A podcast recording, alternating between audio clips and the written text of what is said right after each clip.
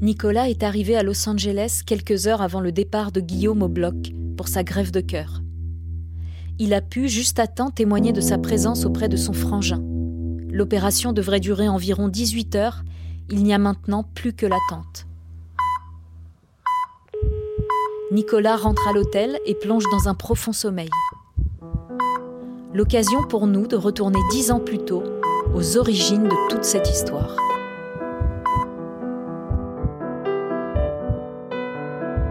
Salut Frangin. Salut Frangin, comment vas-tu? Ouais, putain, il a l'air de faire super beau chez toi. Je vois un, je vois un rayon du soleil là euh, qui t'éclaire euh, façon icône religieuse. c'est ça, je, suis, je me sens illuminé ce matin. Oui. Sauf que c'est pas par la grâce, c'est par le soleil de Californie. Ouais, c'est ça. bon, comment ça va?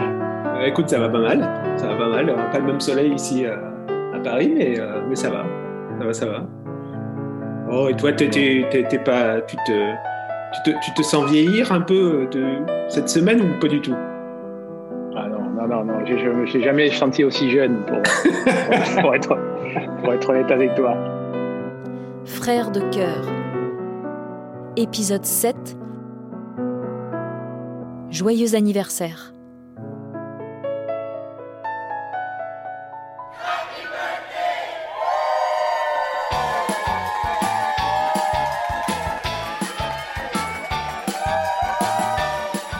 Mais c'est une, sensation bizarre que j'ai. Parce qu'il y a plein de gens qui, à partir de 50 ans, se disent Bon, ça y est, je, suis passé dans une, étape de ma vie où je dois devenir raisonnable. J'en sais rien pour eux. Ça, a l'air d'être un cap important. Et, moi, je n'ai pas, pas le même horizon que, que les autres. mon, horizon, moi, c'est ma prochaine biopsie. c'est tout. Et, que cette, biopsie, qu'elle arrive à 45, 50 ou 60 ans, c'est pas grave. Et je, la, seule chose que je ressens, c'est que je suis. Euh, je suis, je suis tellement heureux d'y être arrivé. Putain, tu m'étonnes. Parce que j'ai tellement eu de mal à y arriver, tu vois, et il y a mm. tellement eu de, de, barrières euh, récemment euh, pour m'empêcher d'y arriver que je le vis comme une victoire un peu. Ouais. Euh, c'est ça, quoi. Hein. C'est une grande bataille qu'on a tous livrée ensemble, d'ailleurs. Hein. Je ne suis pas le seul à l'avoir livrée. Bon, tu es, quand même en première ligne. et, je pense que ce que j'ai envie de fêter, tu vois, pour ces 50 ans, c'est la possibilité de continuer à vivre. Et, j'ai envie d'être j'ai envie d'être reconnaissant avec tous les gens qui m'ont aidé à tenir jusque-là, dont mmh. toi. Mmh. Évidemment, au premier, en premier, au premier rang d'entre eux, mon frangin,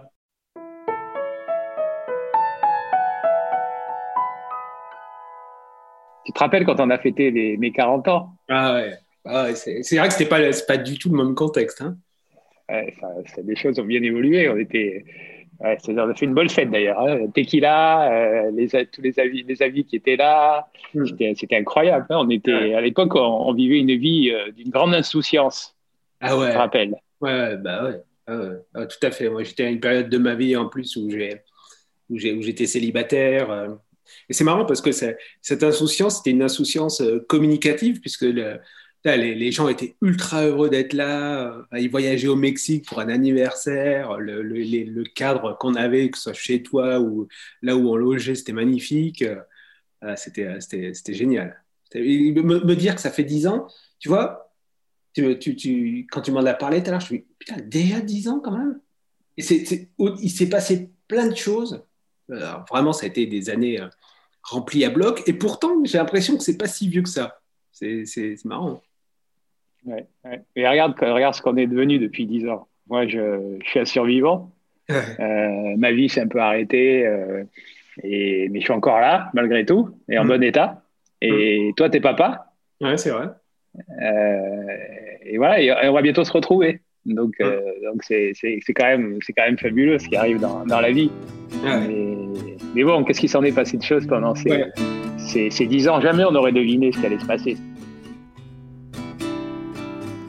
Les problèmes de santé de Guillaume ont commencé dix ans plus tôt, alors qu'il vivait et travaillait au Mexique.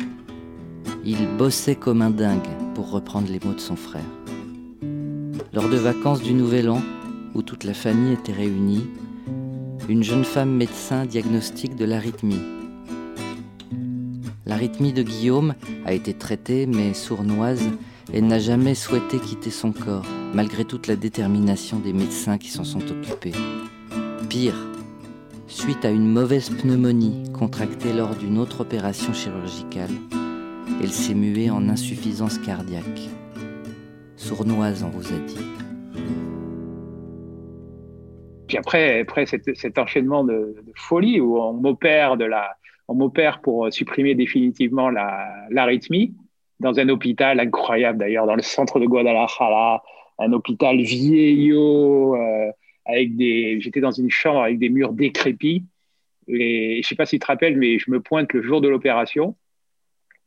Et déjà, on regardait, on, se disait, c'est pas possible que, que, ça se passe ici, putain, c'est pas un hôpital, quoi, c'est un espèce de, c'est un vieux truc qui a jamais été euh, rafraîchi ni quoi que ce soit. Donc déjà, on n'était pas rassurés. Where are the toilets, please? Donc euh, le, le, personnel euh, médical me prépare. je, mets, je me mets la, fameuse blouse là hein? des, des, des, malades, etc. Et puis on attend.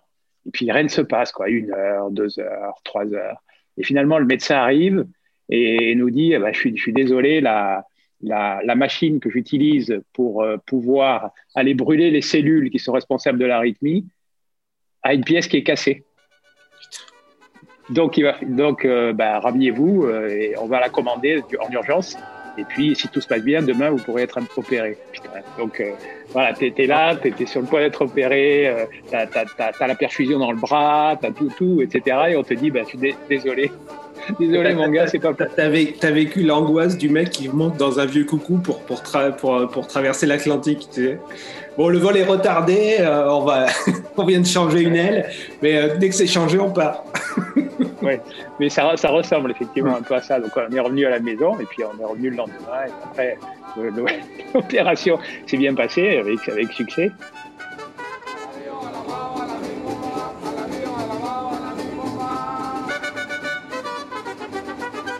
Puis après, c'est là que j'ai. Quelques mois après, j'ai eu une tumeur. Mm.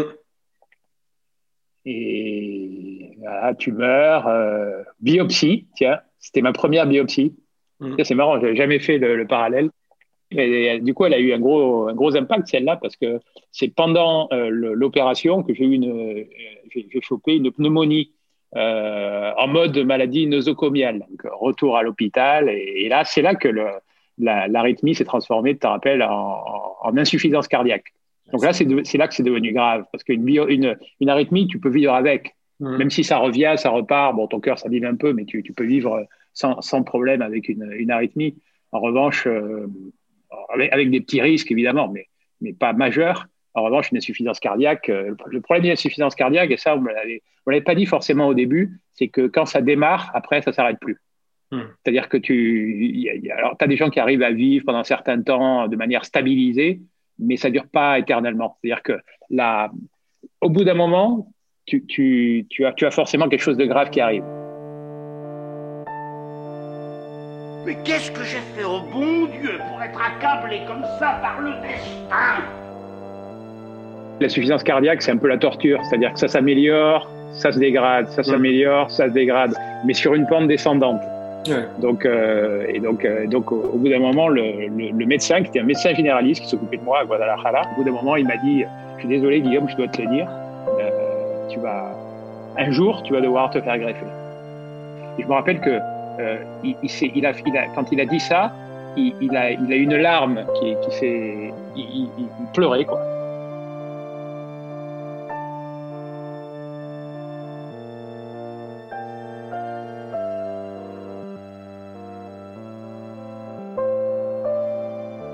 Je me rappelle plus, j'ai dû être dans le déni aussi euh, en disant ouais, mais ça c'est dans longtemps. Tu vois, tu sais ce qu'on se dit pour se rassurer.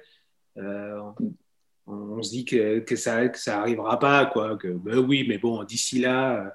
Euh. en fait, moi non plus, j'avais pas toutes les informations sur le, fait que l'insuffisance cardiaque c'était une maladie dégénérative et que tu, pouvais calmer le, fait que ça dégénère, mais tu pouvais pouvais pas le soigner complètement.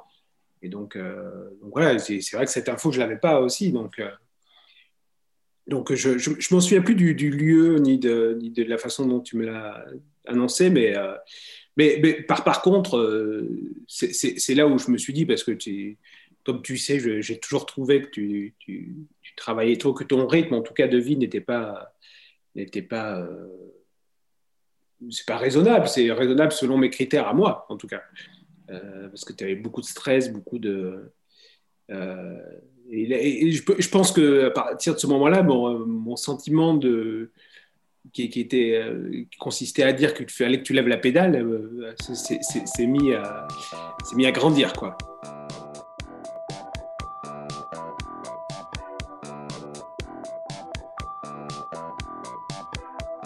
Et à partir de là, moi, je me suis lancé à corps perdu dans tout ce que je faisais, encore plus qu'avant. Déjà, j'étais déjà j'étais très investi, mais après je me suis lancé à corps perdu dedans parce que je je sentais pas, le pas le compte à rebours parce que c'est pas c'était pas à ce point-là, mais je sentais la nécessité d'aller jusqu'au bout de ma vie actuelle en, en, supposant ou en, ou en comment dire en ayant en tête l'idée que ça pouvait disparaître. Hmm. Parce que t'as pas ça en temps normal, t'as pas l'idée que ça peut disparaître. Tu vis pas avec.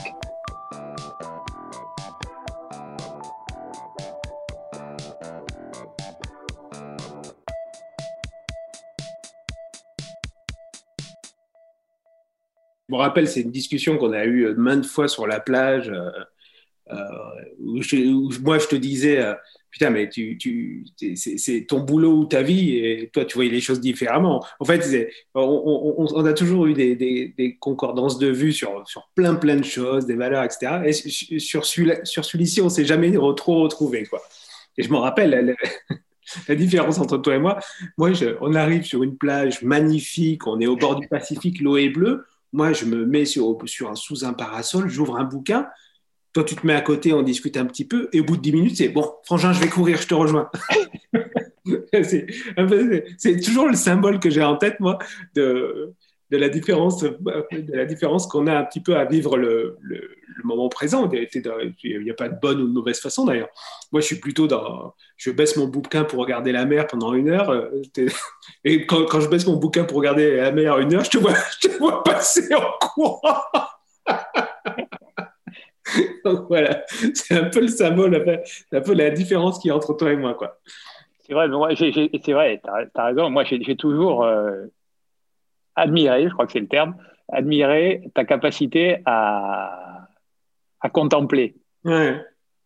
Et ça, moi, moi, je, ça, ça c'est, je pense que je l'ai développé depuis un peu quand même. Ouais, je pense, je pense aussi. Mais, mais, mais j'arriverai jamais à ton niveau. À ton niveau Il y a quand même un moment où on se retrouve, c'est l'apéro. Là, on n'a jamais eu de désaccord sur, la, sur l'apéro. c'est l'heure de l'apéro. C'est l'heure de l'apéro. Mais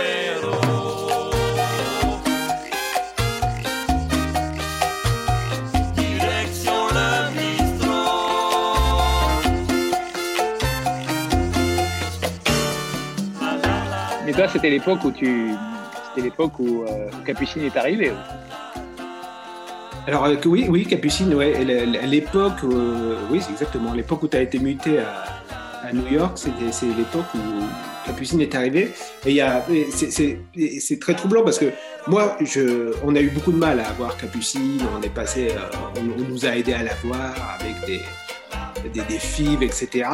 Donc, euh, et, à l'époque, je me disais, moi, j'avais l'impression assez fausse parce que euh, erronée en tout cas, mais j'avais l'impression que je faisais tout, je me battais pour donner la vie à un être et je voyais en parallèle mon frère, dont j'avais l'impression qu'il faisait tout pour aller au bout de sa vie, euh, tu vois. C'était, deux choses assez. Euh, et, c'est vrai que il y, a eu, une espèce de, de, de, chemin parallèle comme ça entre Capucine et toi. donc, plus ta, filleule est née et plus elle a grandi, plus toi, tu t'es, tu, t'es amoindri jusqu'à jusqu'à ce que tu, que tu la retrouves à, à, New York, euh, appareillée pour pouvoir vivre. Quoi.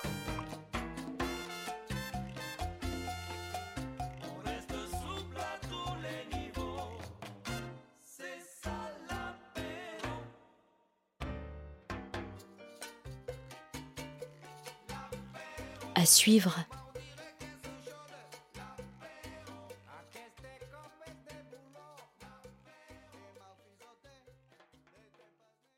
Si vous avez aimé cet épisode, vous pouvez aller sonner chez votre voisin pour en parler immédiatement. Bonjour, c'est votre voisine. Appelez votre famille, Allô, mamie vos amis. Vous pouvez aussi descendre dans la rue avec un mégaphone et dire tout le bien que vous pensez de Frères de cœur, le podcast. Écoutez le podcast Frères de cœur. Vous pouvez aussi, plus simplement, vous abonner sur votre application préférée, mettre des étoiles Plein d'étoiles. et nous suivre sur la page Instagram Frères de cœur podcast.